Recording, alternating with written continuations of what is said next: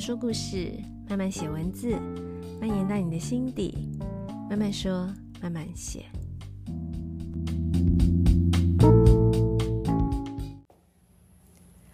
嗨嗨，大家这周过得好吗？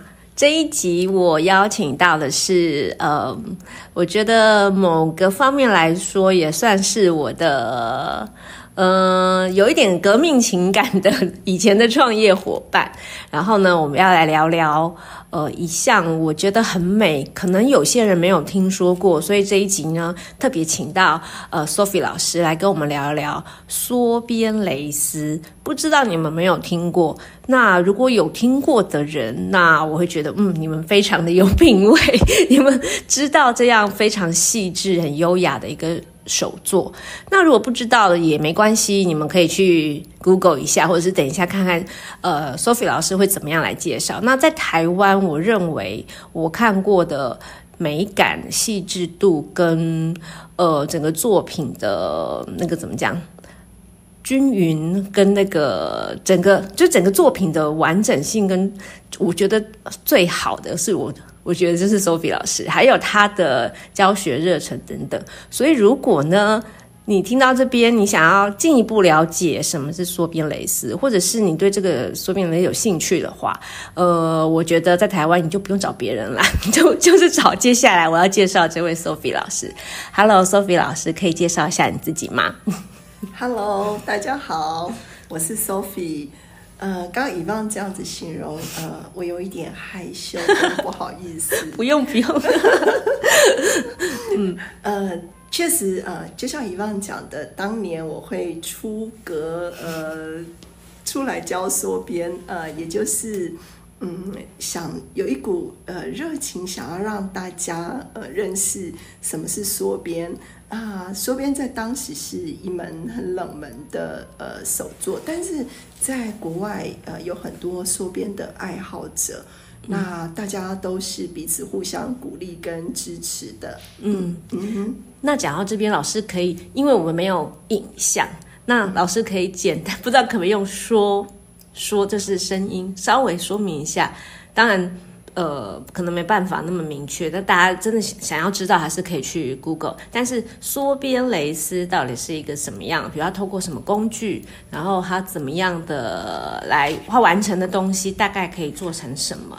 可以帮帮我们跟听众就是稍微介绍，简单的介绍一下。嗯嗯，好啊。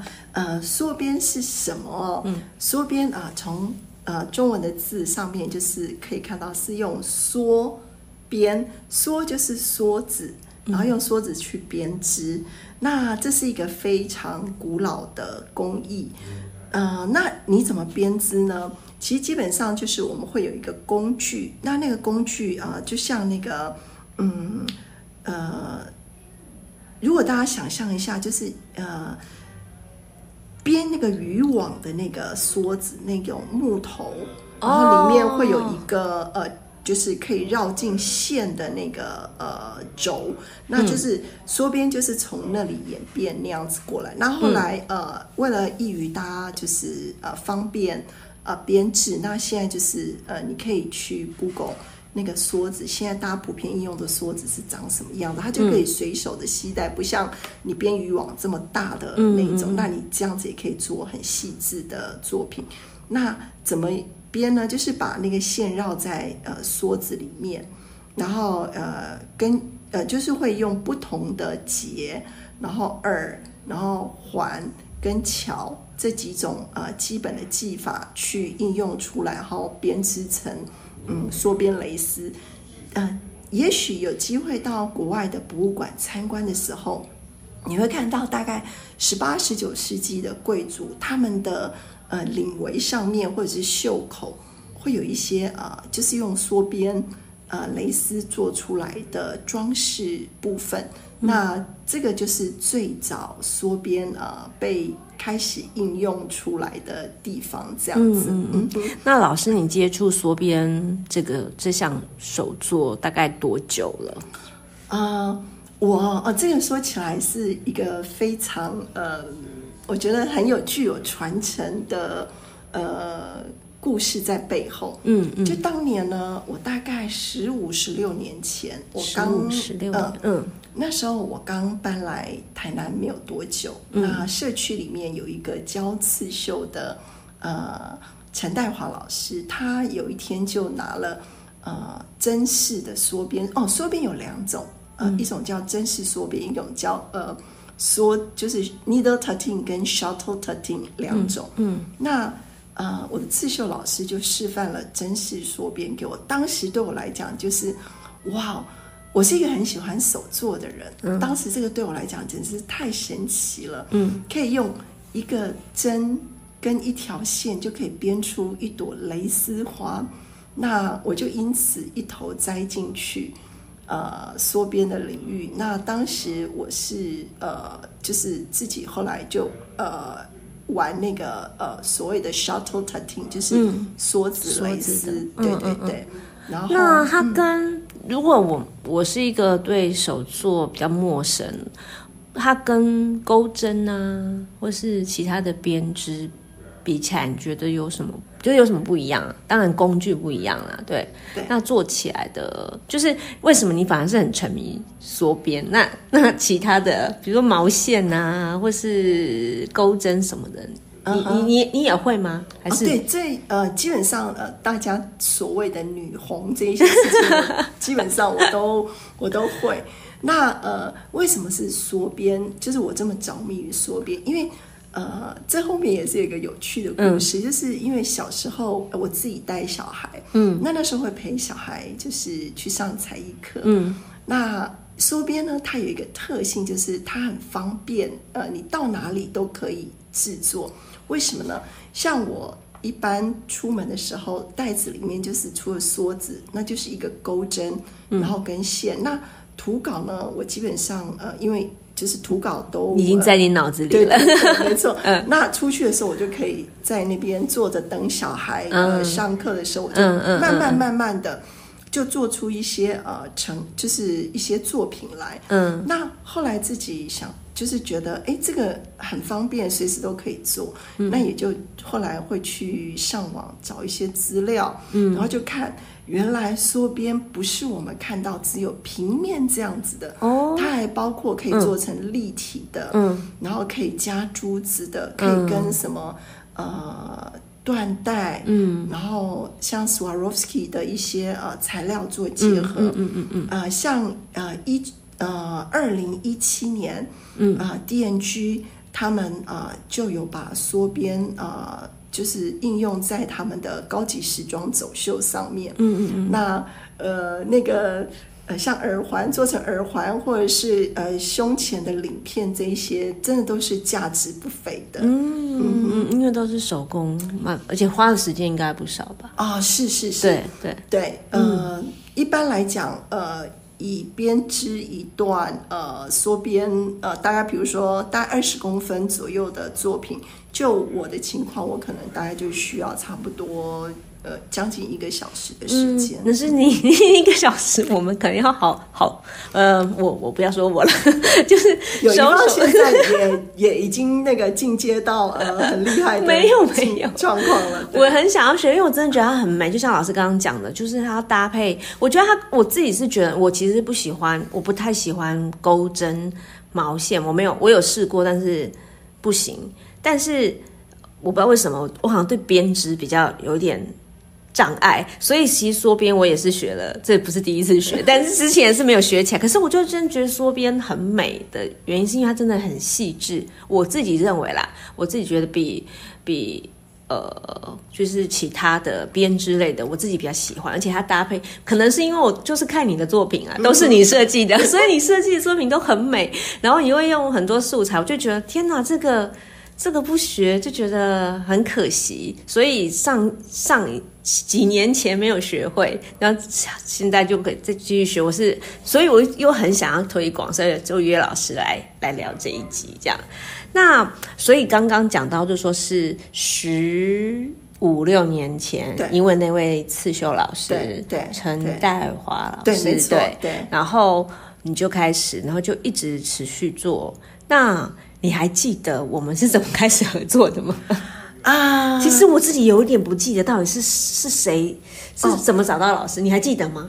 呃，那个是呃，这后面也是有一个非常非常，就是我觉得手作就是应该这样，就是互相交流。嗯，那那时候啊。呃在台中有一个欧妮妮老师啊，对对对对对对，我想起来欧妮妮，对对对，嗯，对，那那时候呃，因为他一直，即使到现在，他一直都还是我的网友，我们从来都没有正式见过面。哎，你到台中酷奇小巷上课的时候，你们两个也没见过面，他就住在酷奇小巷附近，哎，哦，真的吗？大概走路都可以走到的地方。哦，希望我妮妮有听到这一集，我们可以来相认一下。对，嗯，然后那个时候呃，就是我跟。就是我们彼此之间，就是会呃，我我是这样，我很喜欢跟别人交流。像有时候，嗯、呃，比如说在法国，他们会举呃举行就是呃交换手作交换的活动。嗯，有一年我就参加了一个法国的那个 chestnut，就是那个呃。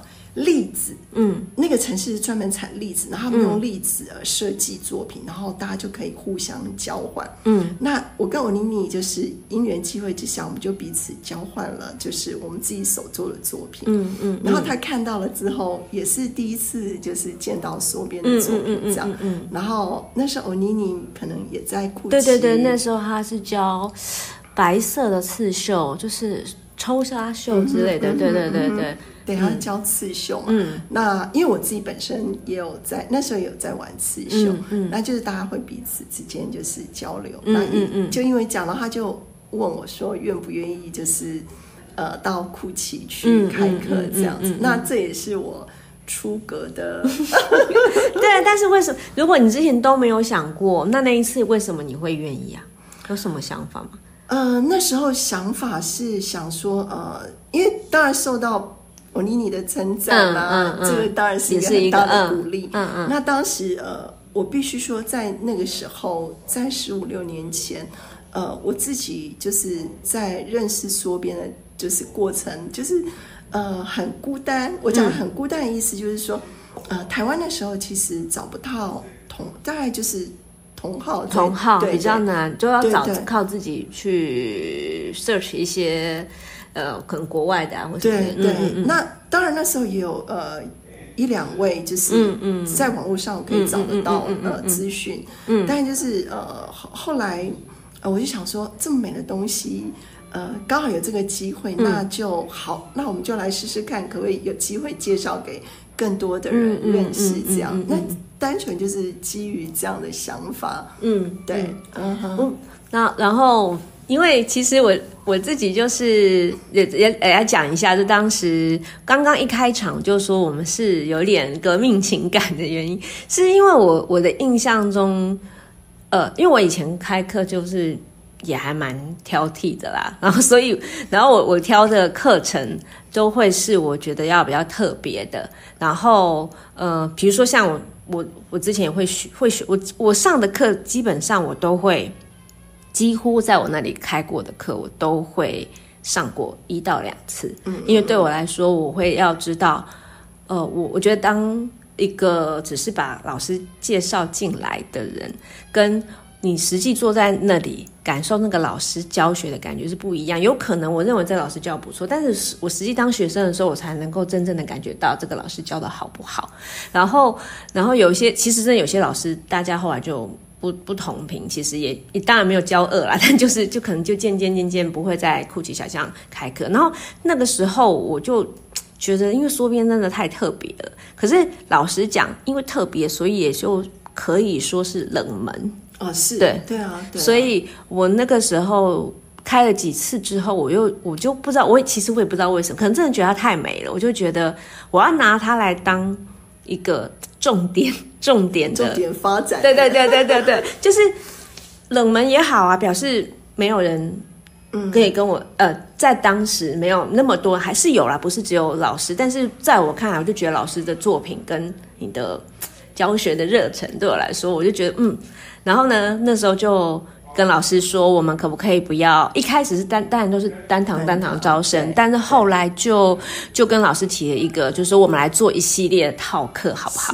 但那个时候对于你来说，你会觉得这个老板娘怎么那么机车？因为我那时候我记得我们也常常会在说，哎，老师的照片。要不要再怎么样怎么样一点啊？然后有时候再加上套课，当时你看一个这么冷门的课程，那如果你光是招单堂单堂体验，可能就已经不是很好招。其实这也是我的原因，因为我觉得单堂体验就是这么困难，我每次都花时间在单堂，我们为什么不把它培养培养一个一系列啊？然后也算是就是把这些你的推广就是可以做到更深嘛，然后你你才不会说每次大家就尤其。我自己学过，我就知道第一堂我可能就放弃了，我觉得它太难了。嗯嗯嗯、但是我这样做也当然就会造给造成你的压力，因为你要设计很多一系列，不是只有一个，而且它由深呃由浅到深。那你当时会不会觉得我很机车？没关系，可以直接说。哦呃、我我我先讲一下，嗯、就是。在当时，呃，确实这个呃设计套课，套课，比如说套课一定不会是两堂嘛，嗯、可能是三堂或四堂这样子。嗯嗯、其实，在当时我接到这个呃任务的时候，那时候对我来讲确实是一个很大的挑战。嗯，因为呃。刚刚我们前面提到嘛，缩编只是因为我个人的兴趣跟喜爱，跟我我就是我的 passion 在缩编上面。嗯嗯、对对对。那其实我没有想到说，呃，要以缩编教学呃作为我的呃生活的选项这样子。嗯嗯。嗯，那变成套课之后呢，呃，当然刚开始压力确实是有，不过也因为这样子会让我去就是。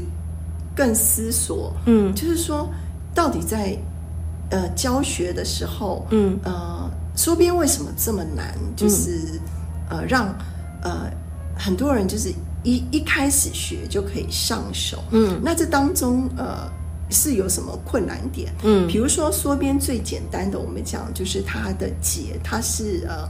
我一般都会讲上节跟下节组合成，嗯，嗯，那这个节跟我们一般呃，在比如说你刚刚提到的，嗯、呃呃钩针的，对。他们也是有节嘛，它有呃短针、长针，对对然后长长针这一种有什么不一样？嗯，那因为呃这缩编的一些技法不是我们一般呃呃在生活里面就是应用，就是在生活里面我们就可以碰到的这种思考，嗯嗯，嗯嗯。那。我我先讲，像这些东西，呃，要怎么用在套课里面给，给、嗯、就是大家学会了这些技法，然后也呃学学会了我设计出来不同技法的作品之后，嗯嗯，嗯嗯可以继续的喜爱把缩编变成自己生活的一部分。像现在有些学生真的是缩编就变成他生活的一部分，嗯嗯、他们会做一些作品，然后。张贴在呃 IG 或者是社团里面，对对。那这个确实在当时呃、嗯、都需要呃经过呃很很多的思，嗯、就是很多的思考，就是你的教案要怎么写这样。嗯。嗯，那你说我会不会对 Yvonne 呃 有当时的不好？当时的我跟你讲。既然会跟他成为革命情感，就可想而知，我应该也是一个很挑剔的人。对，我们都很 picky。对，我那个超级 picky，所以这一点，呃，我倒是不会呃有什么呃呃，反而要很感谢他，就是一直在这条路上面。我们不止一起携手，而且他其实，在后面也一直 push 我，嗯，就是往前进，哦，对对，真的，我真的要非常呃感谢，而且带我的学生感谢他，就是让酷奇小象可以，因为这个地方可以让更多的人认识缩边，嗯、然后慢慢的其他的人也了解说，嗯、哦，原来是这样子，对对对，哦、嗯，对，嗯，对，当时当时我也其实也不知道为什么啊，我就会觉得。我现在想也会觉得说，哎，为什么我就选中了缩编？哎，好像当时只有我的我的缩编是这样的。对对对对，因为因为我我可能要再解释一下，因为有人会觉得什么套课很强，因为我们不是什么救国团呐、啊，或者什么社区大学那种，当然有那种一系列的课程了，而且价格都很很亲民嘛。嗯嗯，那我们呢，都是以单堂单堂提。一开始都是当嗯手作教期，现在应该也很多是这样，因为大家可能就觉得我就是来舒压，所以今天我开了套课，我可能就带了给人家一种这个东西是不是有一点压？学生来说也有一点点压力。可是可能是我自己学了之后，我就觉得这个只上一堂课，非常的可惜，而且甚至会误会了缩编，就是就是、对我我我我确实，你你讲这个非常的好，这一点误会的意思就是，嗯、呃，缩边其实我们现在大家一般可以看到的缩边，以为就是这样，其实没有缩边。我我先讲一下缩边哈，你要想到它其实是原来是欧洲在十八世纪的时候贵族他们应用在自己服饰上面的这些装饰。嗯，那既然可以应用在贵族的服饰上面，这个就不是非同小可的工艺师。嗯，他一定要是很厉害的工艺师。对，对，那这些工艺，我当然我不是说。自己很厉害，你也很厉害，你很厉害。大家去看过作品就知道，超美的。那他们这一些呃，后来呃，因为慢慢的呃，就是整个世界发展的趋势不一样。比如说像欧美的，嗯、就是美国、欧洲的一些移民到美国去之后，他们就把。这一些呃技能带到美国去，嗯，那像在美国，确实在二十世纪初的时候，他们一些呃上层的社会，他们还是会用这样子的装饰装，就会会按他们的服饰上面，嗯，嗯，像他们在当时呃美国在二十世纪初的时候，他们一些像时尚杂志，嗯，或者他们一些生活的杂志，嗯，也都会就是呃有就是缩编的。这样子的，每个月哦都看哦，嗯嗯嗯。看这一期的呃缩编的呃图稿，比如说它会应用在内衣的装饰，嗯，嗯或者是我睡衣的装饰。嗯嗯、那像在当时，他们比如说像基督教婴儿的寿喜，嗯、他们也会帮小孩嗯。去编制一个特别的，就是用缩边去编织一个特别的帽子，帽子让他们戴在头上，嗯、可以受洗的时候使用。嗯，嗯。所以。你说，呃，这是不是一个呃，就是特别难让大家误会的东西？因为后来我我为什么我要讲讲这一点？就是后来因为机器的发展，嗯、所以蕾丝可以用机器去做了，对，对，对，对，所以缩边就整个没落了。嗯，因为刚刚我们提到嘛，我做一段二十公分需要花这么多的时间，所以大家会误以为哦，这就是。反正机器就机器做的，对对对。No no no no no，嗯，真的美丽的缩编是用那个呃，如果大家有机会就是可以看呃缩编的样式的时候，嗯、像呃在东欧或者是俄国或乌克兰，他们、嗯、他们会做所谓的一种缩编的形式，叫做 uncars。Uncars 那个就是立体缩边，它结合了珠子，就是我刚刚讲的 DNG，他们会在、嗯、呃高级时装上面用到的缩边的作品。嗯，那那个你就会赞叹，原来缩边是可以这么的美。对对，对真的很美。所以我才会说，如果我们一直都上单堂课，那没有基础的人永远都在上最入门，永远在那里打上节跟下节，然后就一直觉得就这样吗？那我就会觉得这太可惜。所以那个时候我才觉得，虽然我们不是那种什么教育机构，然后然后就是，所以之前是我不太开。场呃有啦，什么画画那种课程有，因为那那种也是类似要慢慢，我就觉得那缩编应该也是要朝这个方向。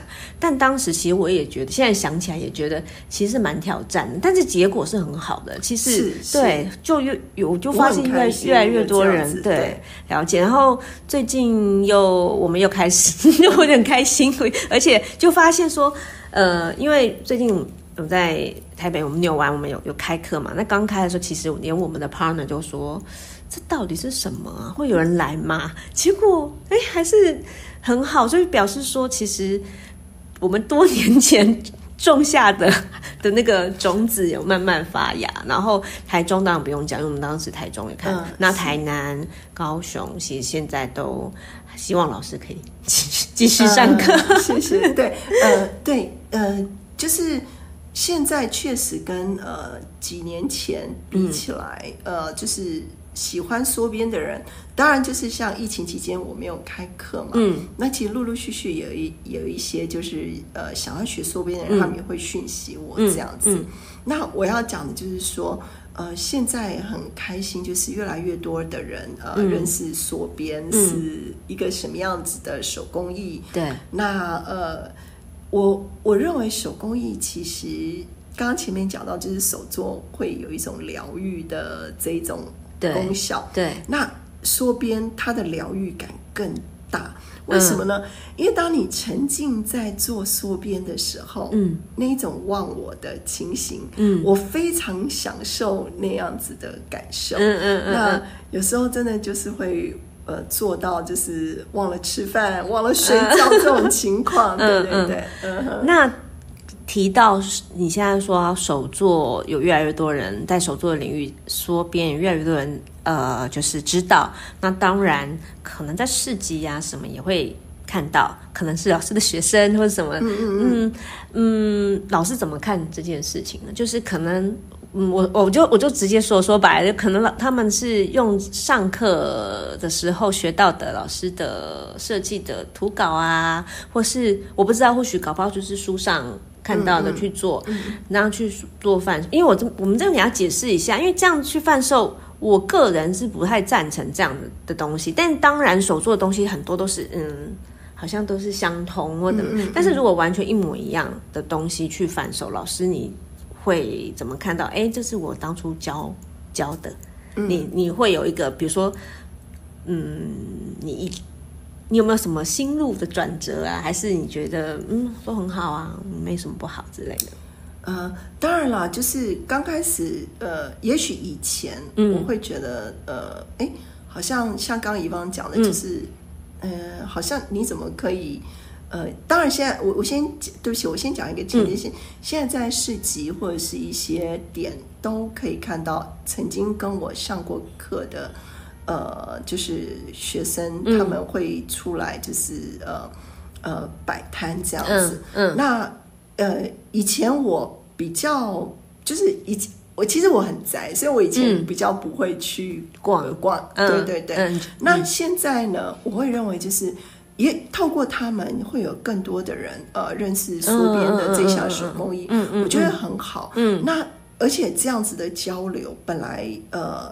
就是这样交流跟对话，嗯，手工艺之间的不管任何一种形式的交流跟对话，嗯，嗯，我觉得这都是很好的事情，嗯嗯，嗯，嗯，嗯，对。那嗯，当然，如果大家可以因为这样子，然后更精进，然后更获得呃自己生活上面的美感，嗯、或者是心理上面的疗愈感，愈。对，我觉得这都是很好的，嗯、对对对，对。啊，其实像这件事情。就我看过不同的老师，就是会有不同的、的，蛮多老师就是会，因为很多老师觉得没关系啊，然后呃，反正我我永远都有更新的东西，我会想说，嗯、那也就像老师说的，哎，你们刚好也可以去去让更多人认识这样这项手作，但我我自那有些老师是非常非常在意的，所以我在我我自己以一个。曾经经营手作教室的 的一个负责人的立场，我不是老师，我不是创作者，所以我比较像是是这个产业，但是它是我是比较中立一点的来看的话，我会觉得说至少要可能知会一下老师，或是你要有一加一点自己的原创，就是你既然都学了。那你是不是应该要加一点你自己的设计？然后，或者是说，为什么说智慧老师？因为有些老师真的，我听过有些老师是非常非常怎么讲，就是很在意他的作品在外面的。然后，那我觉得也没有错，因为那是他的他的灵感，他的心血嘛，他设计的。那有些就很很多，我也看过很多，就像 Sophie 老师这样，觉得嗯。嗯，也不是说没关系，就是嗯，我我我讲一个呃，一个就是我个人对于手工艺的一个想法，嗯，就很就是从以前一直到现在，我都是这样想，不管是哪一种手工艺，它其实都是呃因着前人，对，我们才可以在这些前人的呃累积下来的智慧，嗯，我们在这上面获得了。嗯、我们刚刚不管是疗愈，或者是我们在经济上面的资资源，变成商品什么的，对，那我觉得这一种传承，嗯，是不管在哪里，嗯、其实都是一样的。嗯、那这个传承这件事情。不是我专有的，嗯，那我因着这个传承，嗯，让我自己现在就是有机会成为一个，嗯、我讲的就是一个中间，就是也是当做是一个传承者的这样子一个角色，嗯，嗯，那其实我很我很感激我可以扮演这样一个角色，嗯，嗯，那我也当然也很感激，像我刚刚讲的，就是引领我。入门的呃陈太华老师，嗯、那陈太华老师他又有呃就是我的师师祖，那师祖他前面又有更多的古人，他们在前面留下了非常多的呃文字记录或作品的记录，在博物馆里面让可以让我们看到，所以我真的是怀着这种、嗯、对啊，嗯嗯、就是非常感谢的想法，所以我会觉得嗯，如果。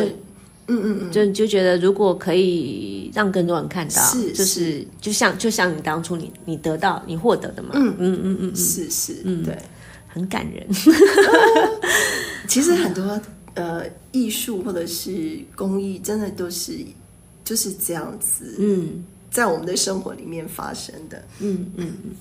好，那老师还有什么想跟手作相关或是说别人有有关的吗？呃，要谈一谈吗？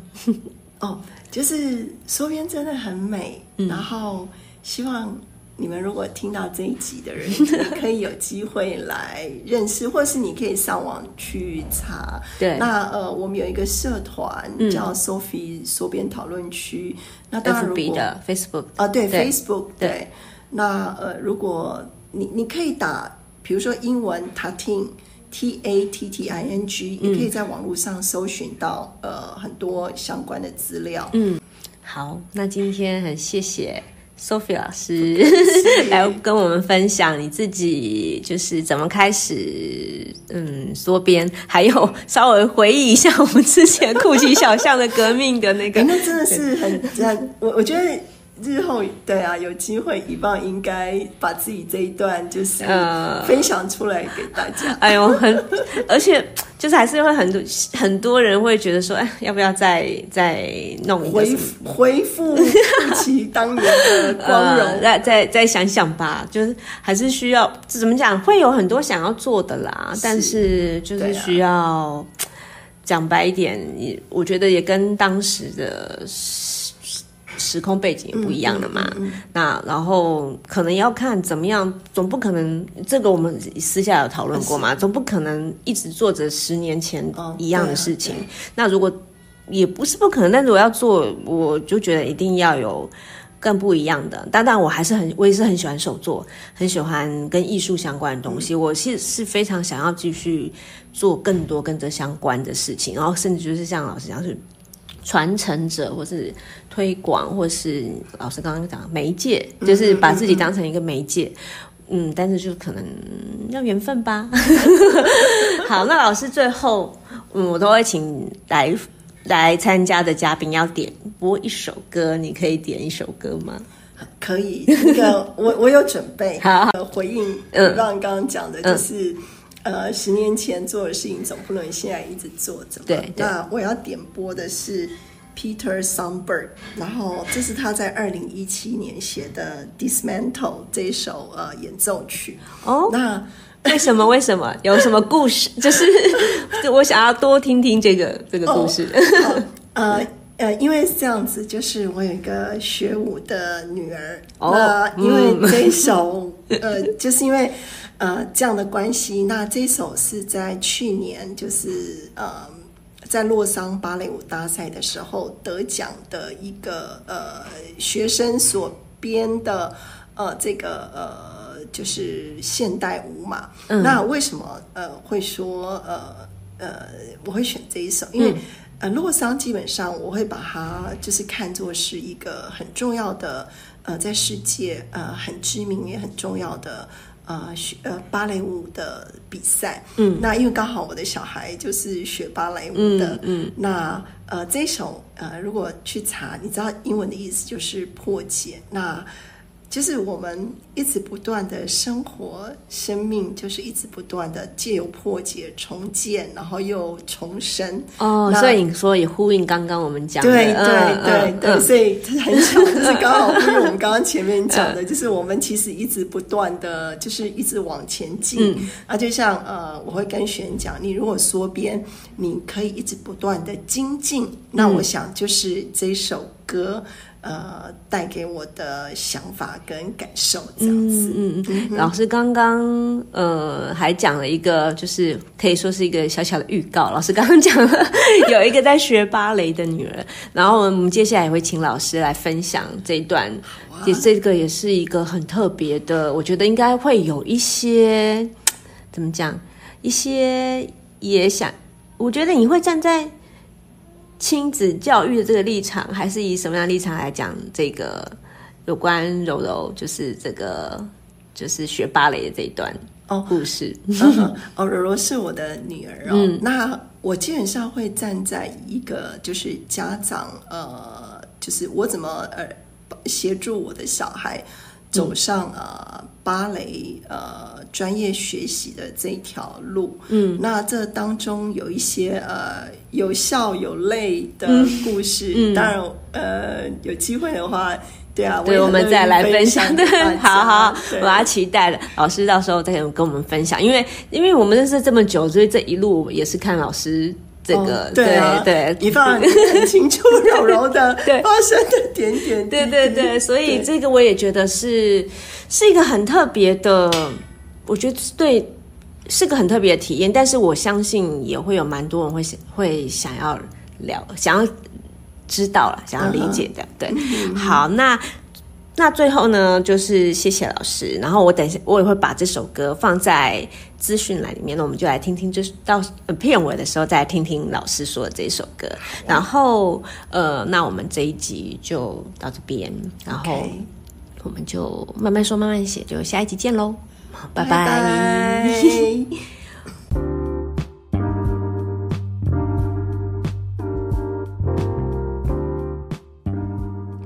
一集的慢慢说慢慢写就到这里喽。如果有想听的其他主题，或者是有任何想跟我讨论的话题，欢迎到慢慢说慢慢写的 Instagram 或者是 Facebook 的粉丝专页留言让我知道。那么我们就下期见喽，谢谢收听。